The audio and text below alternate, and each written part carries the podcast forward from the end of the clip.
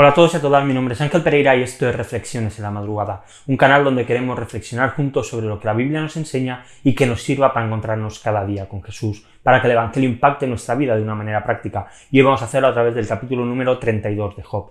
Cuando cualquiera de nosotros o cualquier persona estudia un oficio, estudia una carrera, no es de extrañar que a veces no acepte de buen grado los consejos que otras personas le pueden dar o las opiniones de otros que no tienen ningún tipo de conocimiento sobre aquello sobre lo cual la persona está estudiando. Es, en parte puede ser algo lógico, ¿no? Al fin y al cabo, cuando un ingeniero informático, por poner un caso, acaba sus estudios y, todo esto, pues poco podrá aprender pues, de un médico que le hable acerca de su propio negocio. Sería absurdo que los que no tienen conocimiento de algo enseñen a aquellos que sí que lo tienen. Probablemente le den instrucciones incorrectas, le den información equivocada y no sirva para nada esa formación o esos consejos o cualquier cosa de esta.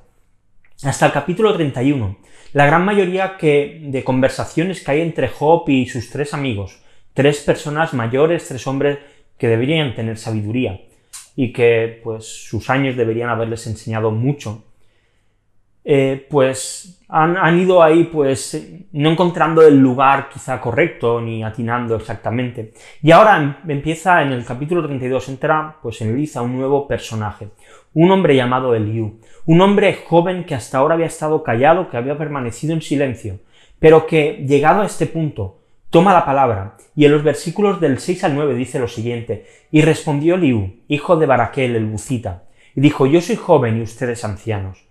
Por eso tenía timidez y me atemorizaba declararles lo que pienso. Yo pensé que los días hablarían, y los muchos años enseñarían sabiduría.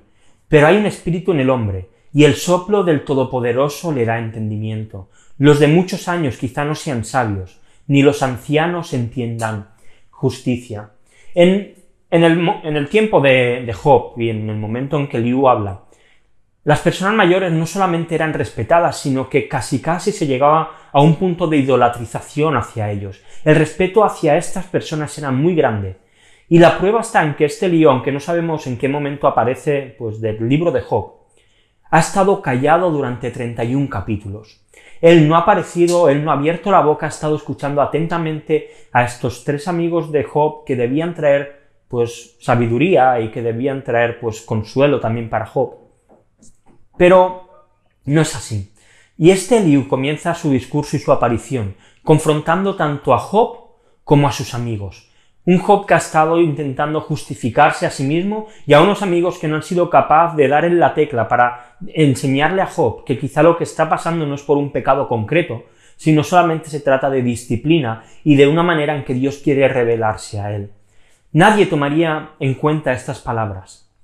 Pero Liu reconoce que su conocimiento y su sabiduría siendo joven, no viene de su intelecto, no viene de su experiencia, no viene de su conocimiento, sino que viene directamente de Dios. Y es que llevar muchos años en la iglesia debiera hacer que no pensemos que somos demasiado sabios, que sabemos demasiadas cosas. A veces, muchas veces se pueden, pues, a las personas más jóvenes despreciarlas por su edad. ¿Qué tiene este que enseñarme a mí? Pero no debemos olvidar algo importante. El conocimiento, aunque tiene nuestra parte de esfuerzo, de sabiduría, de estudio, no proviene solamente de nuestro intelecto, sino también de la capacidad que Dios nos da para entender y del Espíritu Santo que nos ilumina y nos recuerda aquello que hemos aprendido. Así que no desprecies a nadie porque creas que no tiene nada que enseñarte, no desprecies a nadie por su, edad, sino todo lo contrario. Debemos valorar el hecho de que Dios utiliza a aquellos que Él quiere utilizar para que la gloria de Dios sea evidente y sea clara.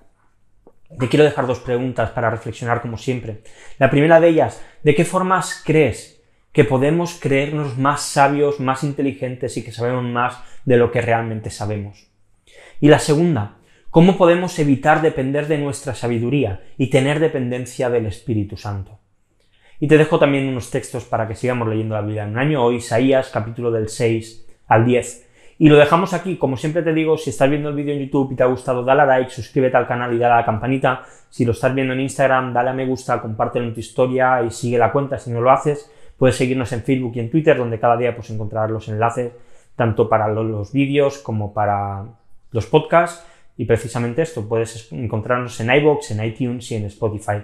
Así que nada más, lo dejamos aquí. Mañana volvemos con una nueva reflexión aquí en Reflexiones en la Madrugada. Hasta mañana.